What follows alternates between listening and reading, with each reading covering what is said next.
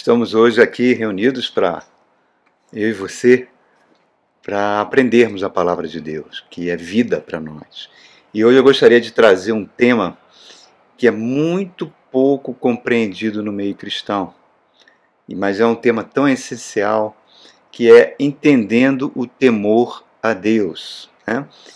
E eu gostaria de usar algumas passagens no livro de Provérbios para mostrar isso, para firmarmos bem esse conceito. Olha só o que diz Provérbios capítulo 1, verso 7. Fala exatamente assim: O temor do Senhor é o princípio do conhecimento, mas o insensato despreza a sabedoria e a disciplina. No capítulo 3, fala assim no verso 7: Não seja sábio aos seus próprios olhos. Tema o Senhor e evita o mal, mostrando a proteção que o temor do Senhor nos dá. Olha agora o capítulo 3, é, perdão, agora olha o capítulo 8 de Provérbios, que fala aqui pra gente. Fala assim, no verso 13, fala assim: Temer o Senhor é odiar o mal, odeio o orgulho e a arrogância, o mau comportamento e o falar perverso. Falando sobre o nosso comportamento, né? Agora, se você for no capítulo 10, no verso 27, vai falar exatamente o seguinte: O temor do Senhor prolonga a vida, mas a vida do ímpio é abreviada. Agora, olha aqui o capítulo 14, no verso 26 e 27. Fala assim: Aquele que teme o Senhor possui uma fortaleza segura refúgio para os seus filhos. O temor do Senhor é fonte de vida e afasta as armadilhas da morte. Mostrando que o temor do Senhor é proteção para a nossa família. E, continuando, vamos ver agora o capítulo 15, o verso 16, fala assim: É melhor ter pouco com temor do Senhor do que grande riqueza e inquietação. 16,6 fala assim: com amor e fidelidade se faz expiação pelo pecado. Com o temor do Senhor evita o mal. 19, capítulo 19 de Provérbios, verso 23, fala assim: O temor do Senhor conduz à vida. Quem o teme pode descansar em paz, livre de problemas. Vamos lá agora, lá no Novo Testamento. Olha que Maria, mãe de Jesus, falou né, no seu lindo hino Magnificar, que está em Lucas capítulo 1. Olha que ela, ela falando, cheia do Espírito Santo, no verso 50, ela fala assim: A sua misericórdia se estende aos que o temem, de geração em geração. E Pedro, lá na primeira carta de Pedro, lá no finalzinho da sua Bíblia, depois do livro de Tiago, Pedro fala assim, no capítulo 1, verso. 1 de Pedro, capítulo 1, verso 17, ele fala assim: Uma vez que vocês chamam de Pai aquele que julga imparcialmente as obras de cada um, portem-se com temor durante a jornada terrena de vocês. Então, e havia, e há, né, queridos, muitos e muitos outros versos que falam sobre o temor do Senhor, que é um dos assuntos mais mal compreendidos. Por quê? Porque muitas pessoas associam o temor do Senhor como se fosse um Deus pronto a nos punir, um medo de um Deus que está com um bastão ali pronto para bater na nossa cabeça se a gente pecar.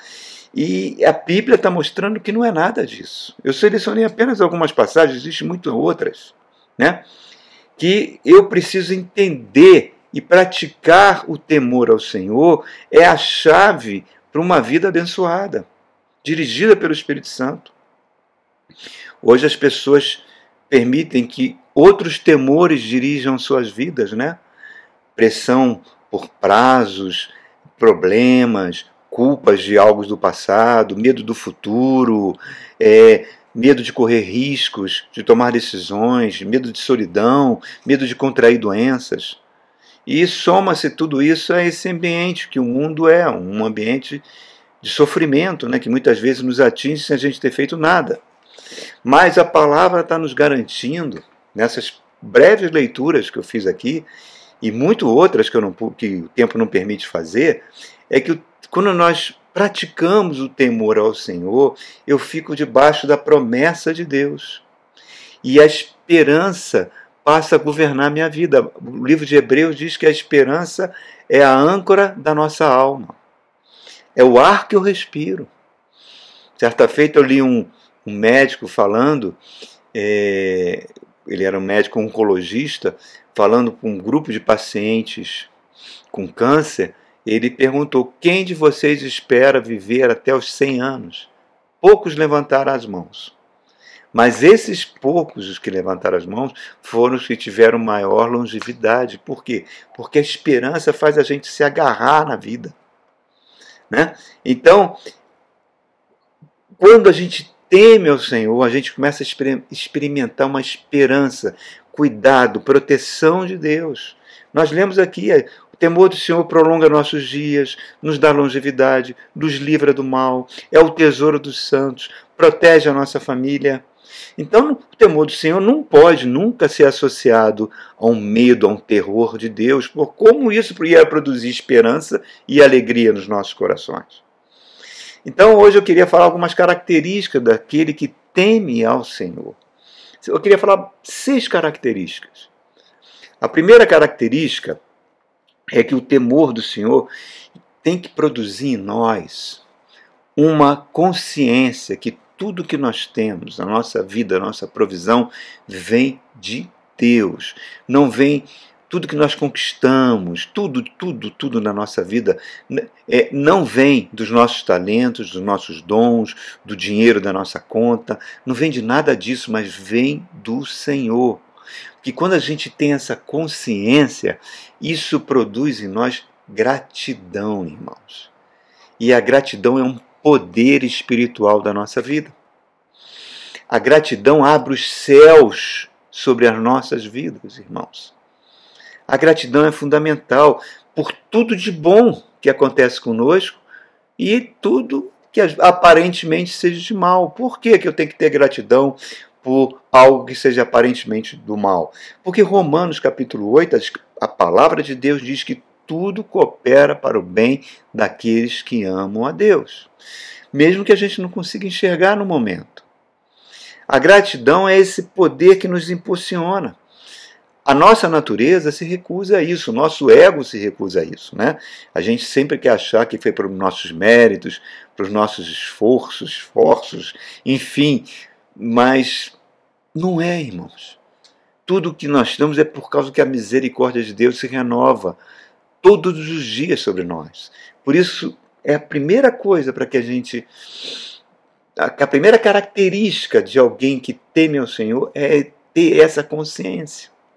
A segunda também é a consciência que eu devo ter uma obediência irrestrita à palavra de Deus. Olha só, irmãos. A palavra de Deus é, é a própria revelação do caráter de Deus. Nós vemos isso algumas pessoas na Bíblia que desobedeceram a Deus e as consequências foram terríveis. Nós vemos a vida de Saul, né, que foi eleito o primeiro rei de Israel. E e diz que o Espírito do Senhor veio sobre Saul e ele começou a ganhar várias batalhas, várias guerras. Até o momento que ele recebe uma ordem do profeta Samuel para atacar os amalequitas, ele iria vencer essa guerra, mas que ele estava proibido de pegar qualquer despojo, seja ouro, seja prata, seja vestes, seja ovelhas, que ele tinha que acabar com tudo, não pegar nada para si. E Samuel dá essa ordem para Saul, ainda fala para Saul: me espere, que quando eu chegar nós vamos fazer um sacrifício e vamos adorar junto ao Senhor. E Saul foi, conquistou os amalequitas, derrotou os amalequitas, e quando ele viu aquela quantidade de ouro, aquelas barras de ouro, viu prata, viu ovelhas, ele tudo separa aquilo tudo para ele. E não só isso, ele mesmo faz um sacrifício ao Senhor sem esperar Samuel voltar. Samuel, quando chega e vê aquelas atitudes de não obedecer à palavra de Deus, Samuel fala uma frase que é um, digamos assim, uma facada de verdade. Fala para ele: pecado da desobediência é a palavra de Deus é um pecado, é um pecado pior do que a feitiçaria. E a Bíblia diz que o espírito de Deus se sai de Saul e um espírito maligno passa a governar a sua vida e ele não percebe. Como é sério isso, irmãos? Jesus Cristo falou: aquele que me ama é aquele que obedece a minha palavra. É impossível uma vida próspera na sua família, no seu trabalho, sem obedecer a palavra de Deus, porque isso demonstra uma falta de temor de Deus. O diabo, ele treme de medo diante de Deus, mas não obedece a sua palavra. E como é que eu posso obedecer a palavra de Deus se eu não conheço a palavra de Deus? Eu preciso ter fome da palavra de Deus. Eu preciso amar a palavra de Deus. Preciso que a palavra de Deus seja um, um meu guia, uma bússola na minha vida, porque ela revela o caráter de Deus. A palavra de Deus ela vai nos direcionando, vai nos alimentando, vai nos levando a ter um estilo de vida cada vez mais próximo ao que Jesus teve. Senão a gente fica se a gente não dá valor à palavra, a gente vai ficar escravo das nossas paixões, do nosso ego, da nossa sensualidade, da nossa avareza, da nossa corrupção em geral. Como é importante isso. Então, a segunda característica de uma pessoa que teme a Deus, ele ama a palavra de Deus. E a terceira característica é consequência disso. Porque a palavra de Deus reflete o caráter de Deus. O nosso Deus é um Deus justo, fiel, piedoso e misericordioso. Como é que eu sei isso? Como é que eu sei esses atributos do caráter de Deus? Porque a palavra me revela. E é aquilo que o apóstolo Paulo fala para a igreja de Corinto: sede meus imitadores, como eu também sou de Cristo. Quando você ama a palavra, você vai querer viver em função, viver em função, irmãos, de querer agradar a Deus e imitar o caráter de Deus, principalmente naquilo que ele ama. Deus é um Deus justo, então você não faz concessões para a injustiça. Ele fala na sua palavra: balança enganosa é abominação para Deus, mas o peso correto é o seu prazer. O que, que ele está falando disso? Ele não está falando de uma balança de mercado, de uma quitanda. Ele está falando de critérios de ética, critérios de honestidade. Você, a tua palavra é ser sim, sim, não, não. Você prometeu, você cumpre. Você não aceita uma nota fria. Você não sonega o imposto. Você não faz nada para se corromper naquele assunto. E nesse caso, mesmo quando você tenta agradar a Deus, muitas vezes você vai ter perdas. Eu me lembro de uma história que aconteceu há quase 40 anos atrás, numa determinada repartição pública, onde aquelas pessoas é, incorporavam horas extras ao seu salário. Né? E todo mês corria tipo uma planilha onde as pessoas assinavam dizendo que fizeram as horas extras e que aquelas horas extras eram incorporadas ao salário, havendo um aumento de salário. E havia um funcionário que trabalhava no almoxerifado sozinho, foi promovido e foi trabalhar nessa sessão. E quando colocaram diante dele essa ficha para ele assinar as horas extras, ele ficou: Olha, mas eu não, eu não fiz nenhuma hora extra. Como é que eu posso assinar que eu fiz uma hora extra se eu não fiz? Não, mas isso aqui é uma praxe, todo mundo faz e todo mundo recebe dinheiro por causa disso. Mas ele falou: Mas eu não posso. Mas se você não assinar, o chefe da divisão não vai permitir que essas horas extras sejam incorporadas ao salário, porque ela tem que, essa ficha tem que ir com antecedência antes do próximo pagamento para ser implantado. E tem que ter uma unanimidade, aqui na, dentro da sessão. E ele não, não posso fazer isso. Isso não está correto. Aí, resultado, atraiu o ódio de todas aquelas pessoas. Ele foi transferido de volta para o almoxerifado. Ele precisava daquele dinheiro mas ele não poderia violar a sua consciência porque ele tinha temor a Deus.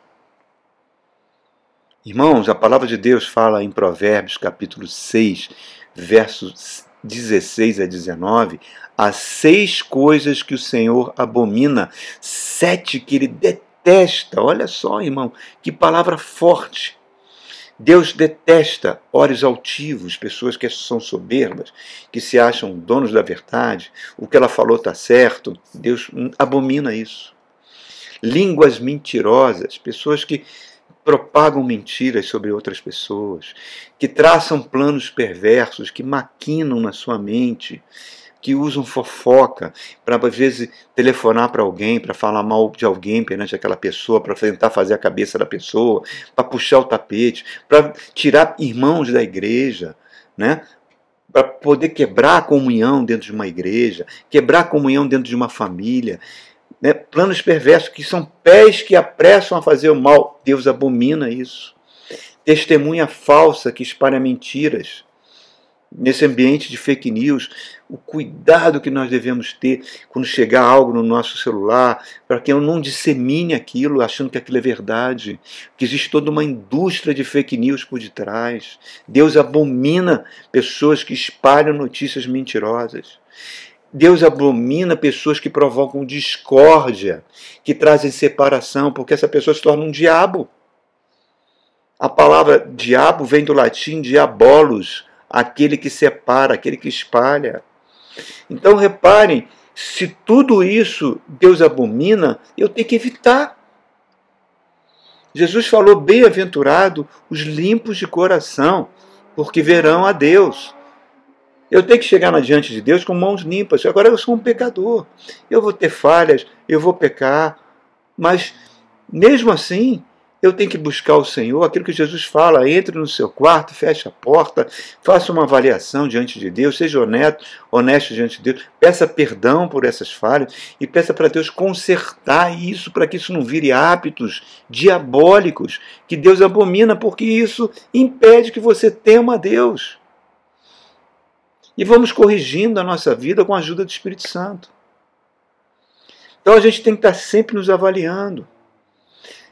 E uma coisa também que Jesus abominava, nas, Jesus era, aceitava tudo do ser humano, mas havia uma coisa que ele abominava, era aquela falsa espiritualidade, aquele sentimento de farisaísmo, né?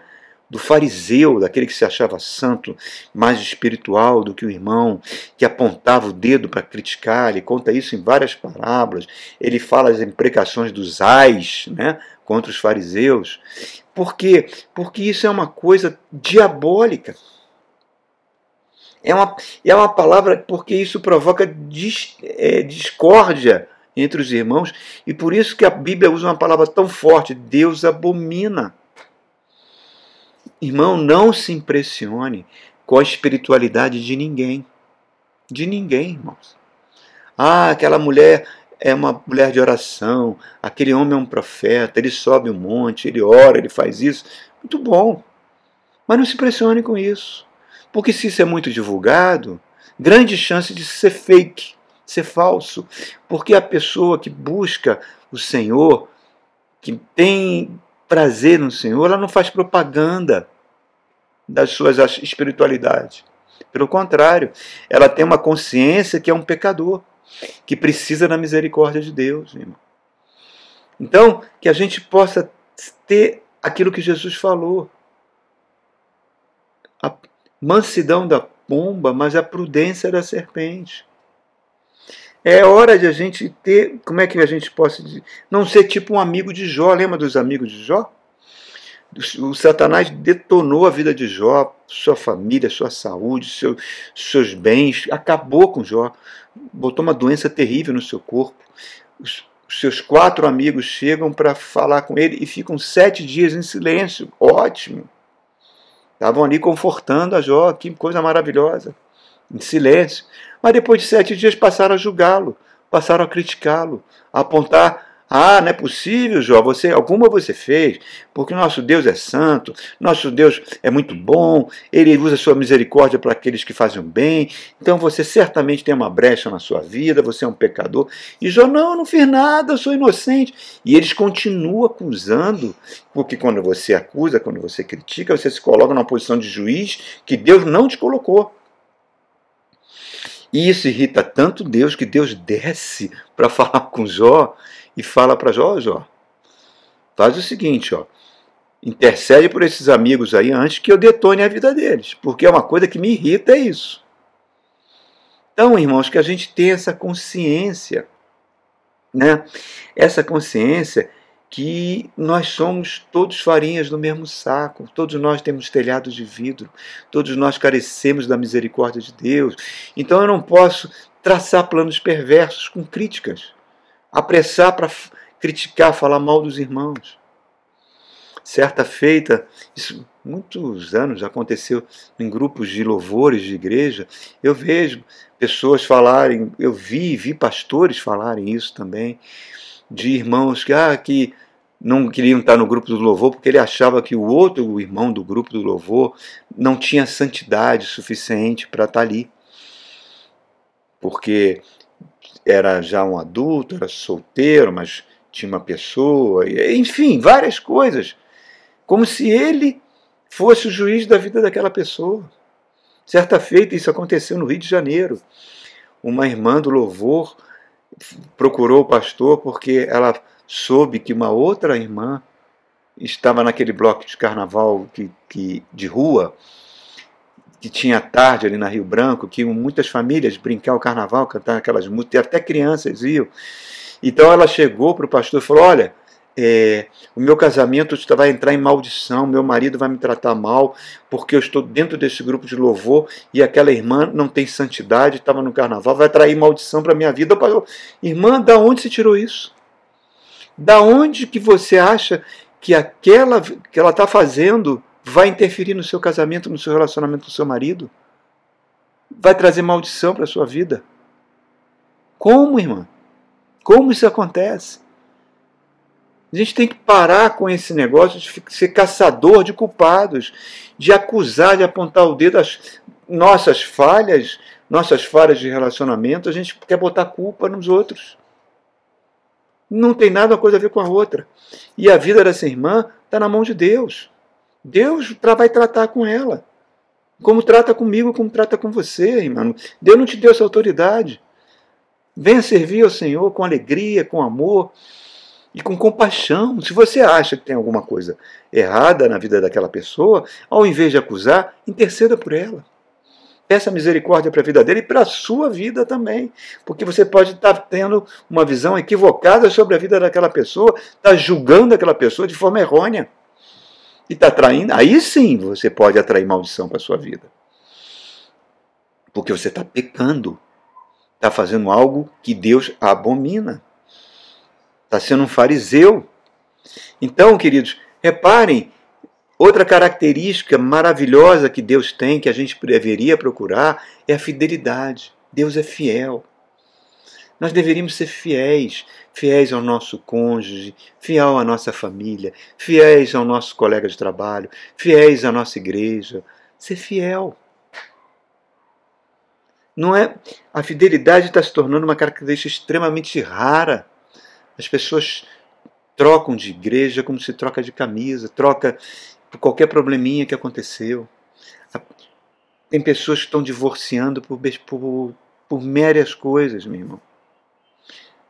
Muita gente é fiel ao time de futebol, né? mata por causa do time de futebol. Esquece que são 22 milionários correndo atrás de uma bola. Mas não é fiel ao, sua, ao seu cônjuge, à sua família. Não é fiel aos seus colegas de trabalho. Eu me lembro do rei Davi. 15 anos sendo perseguido implacavelmente, implacavelmente por, por Saul, Saul querendo matá-lo. Aí tem um momento que Saul está na caverna dormindo, os guardas de Davi, os soldados de Davi falam assim, olha Davi, agora Deus te entregou ele na sua mão, pega essa lança, mata ele. Davi fala, eu não vou fazer isso. Como é que eu tocaria no ungido do Senhor? Deus está tendo essa oportunidade. Não, eu não sou juiz da vida dele. Não cabe a mim cometer, é, fazer justiça. Mas você está sendo perseguido. É Deus está permitindo que eu passe por isso, mas eu não vou revidar. Eu não vou fazer isso. Porque eu tenho que ser fiel a Ele. Ele é ungido do Senhor. Olha só, irmãos. Davi tinha muitas falhas de caráter. Mas essas características faziam o próprio Deus declarar: Davi é um homem segundo o meu coração. Reparem, queridos, nós precisamos desenvolver essas características. Outra, Deus é um Deus piedoso, misericordioso. A palavra misericórdia quer dizer em acordo à sua miséria, em acordo à sua dor.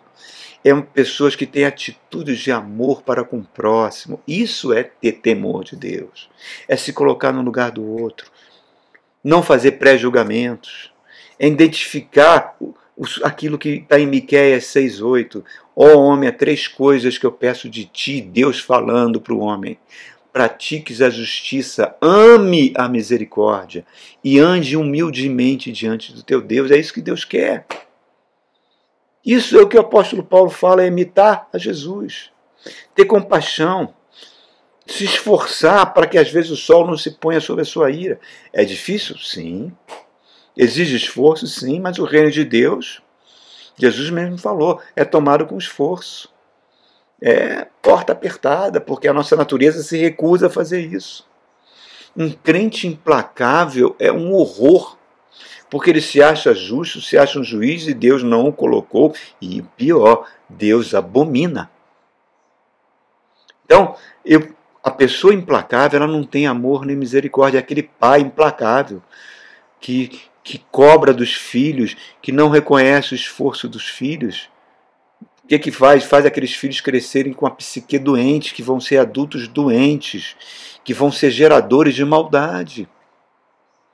Outra característica que Deus tem, que nós devemos imitar para termos temor a Deus, é sermos generosos. É dar sem receber em troca. Tem gente até que dizima esperando uma troca de Deus. Que isso, irmãos?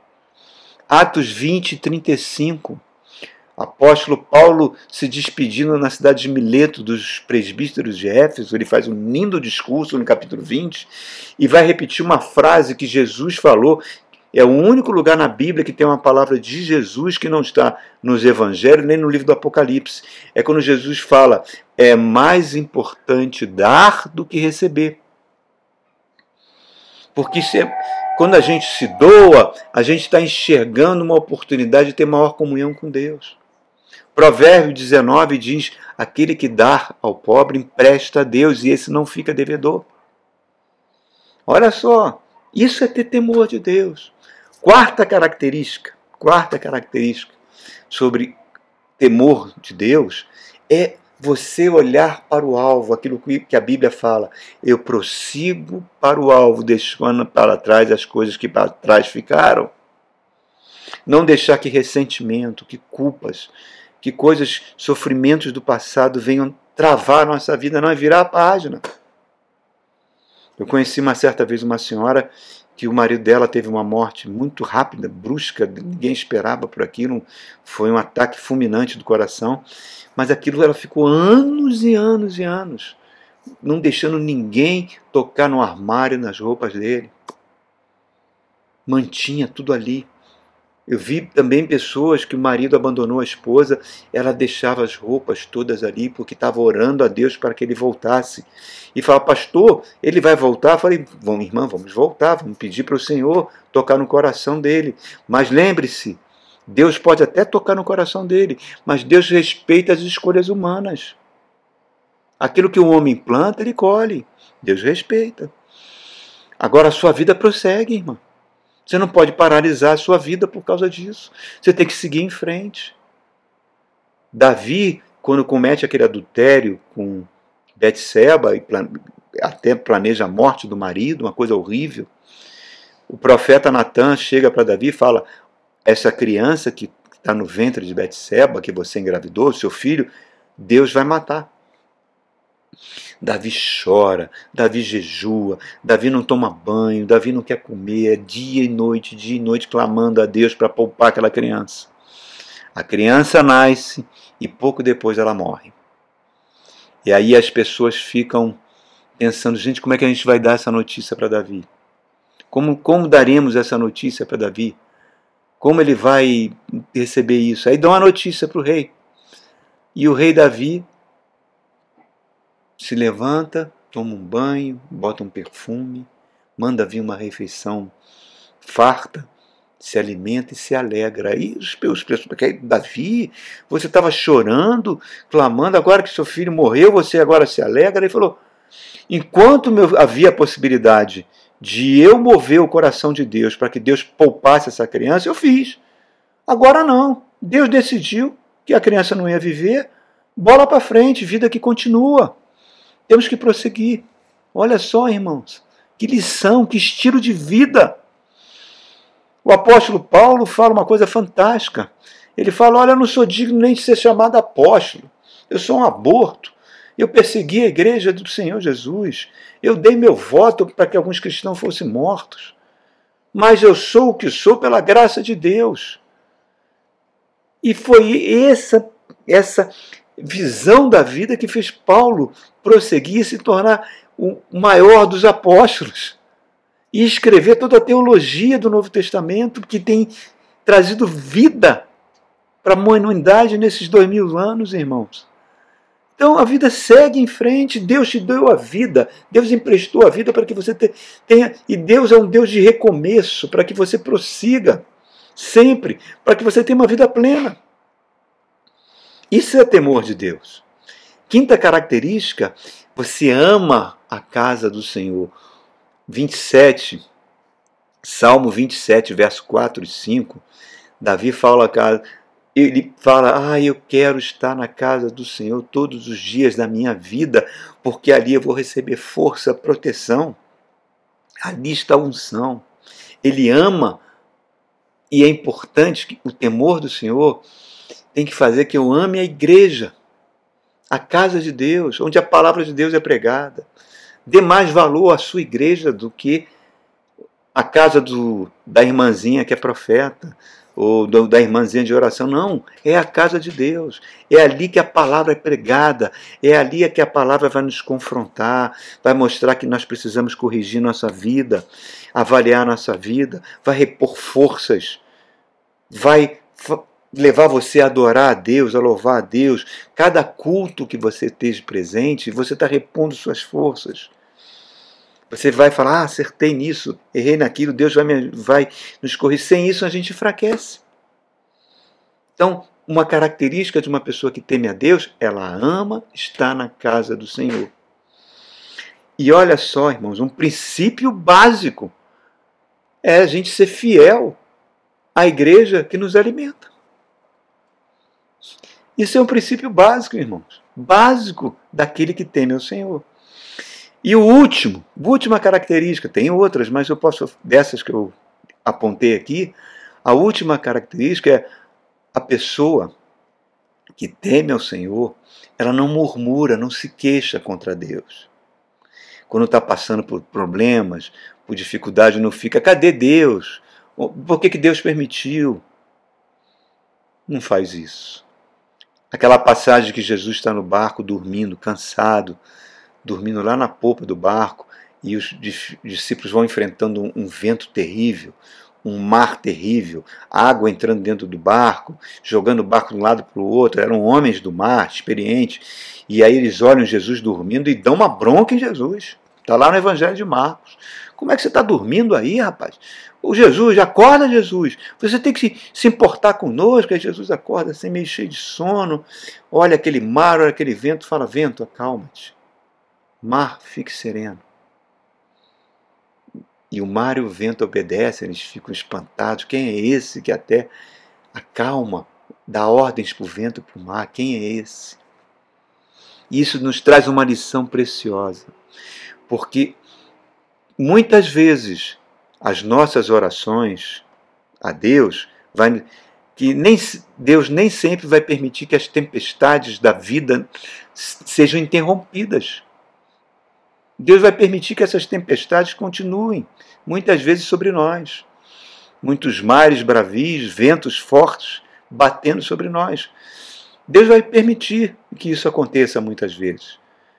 Por quê?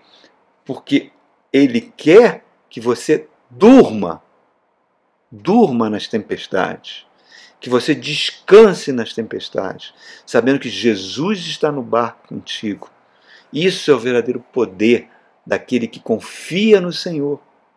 Saber que Jeová é o teu cavaleiro, não cabe encantamentos sobre a sua vida.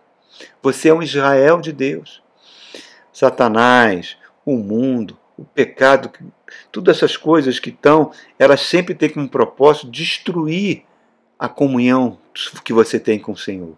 Que você não tenha temor a Deus, mas você é um momento de você agarrar, ter fé, confiar no Senhor, sabendo que tudo coopera para o seu bem e desenvolver o temor a Deus, que é bênção sobre a sua vida. Levantar e andar e prosseguir.